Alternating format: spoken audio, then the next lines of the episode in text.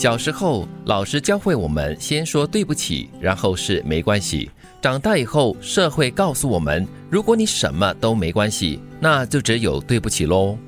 所以你不要什么东西都没关系，因为你说的多了过后呢，人家真的会把你当成是理所当然的，把你当成没关系，啊，真的 什么都没关系了，真的是一点都不重要了。是慢慢慢慢的啊，大家就会忽略了你。日后你真的当有话想说的时候，大家是不会听你的。这就说明了，不是什么东西我们都不能够放在心上，不去介意。因为有些东西，比如说抵触到你的一些底线啦，或者是原则的话，你就应该坚持一下吧。嗯，所以现在有很多那些激励导师会告诉你说，因为有的时候你会觉得说，哎，说对不起，其实可能你并不是觉得自己很错，你只不过想要缓和那个氛围，或者是表现出我觉得不好意思。对对对。但是你是不是真的要不好意思？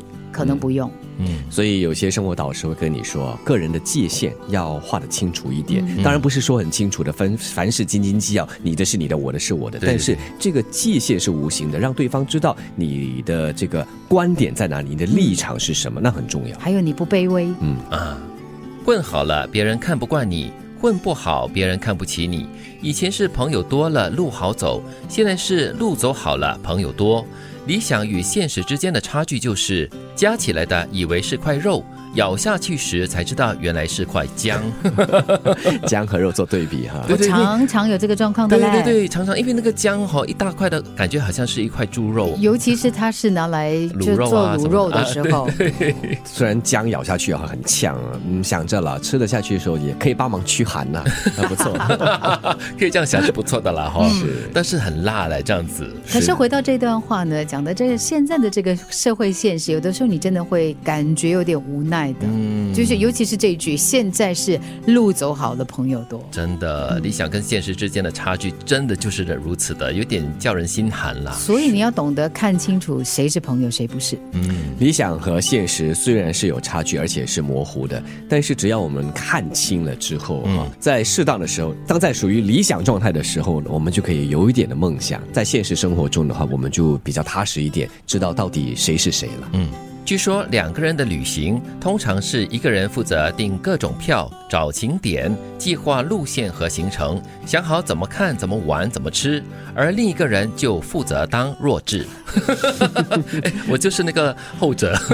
其实这样好像没有什么不好嘞。有时候两个人一起要做决定哦，那才拉扯呢。哎，对对对，与其说弱智，不如说就是一个最好的支持者。嗯，或者是一个最好的随行者这样子。啊，对呀、对呀、如果两个人他们安于也乐于担当各自分配好的角色的话，为什么不呢？哎，的确是，尤其是如果多过两个人的旅行哈，往往就是需要有一个人是主要做所有的规划跟决定，因为这很重要，不然的话七嘴八舌很难做出一个决定的。嗯，所以首先要这里没有说谁对谁错，更重要的是你一开始要选对你的旅行同伴啊，之后呢 各尽其责。哎，对，每个人都扮演一个角色，好像不久前我就跟三个朋友一起去旅行嘛，然后一个是扮演就是所有的这个旅程的规划，比如说今天我们要做什么，明天要做些什么东西，另外一个呢就是理财的，因为我们把所有的钱哈归在一起，然后吃一些晚餐啦、午餐的时候就一起拿来付费，就不需要每一餐都算着，哎，每个人要付多少钱这样子。嗯，然后其他的呢，呃，就凑数吧。当弱智其实也是一个角色、哦。，对，而且我是提供娱乐的那个啦。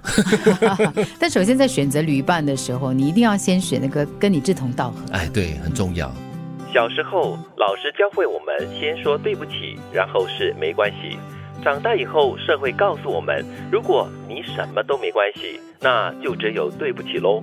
混好了，别人看不惯你；混不好，别人看不起你。以前是朋友多了路好走，现在是路走好了朋友多。理想与现实之间的差距就是，加起来的以为是块肉，咬下去时才知道原来是块姜。据说两个人的旅行，通常是一个人负责订各种票、找景点、计划路线和行程，想好怎么看、怎么玩、怎么吃，而另一个人就负责当弱智。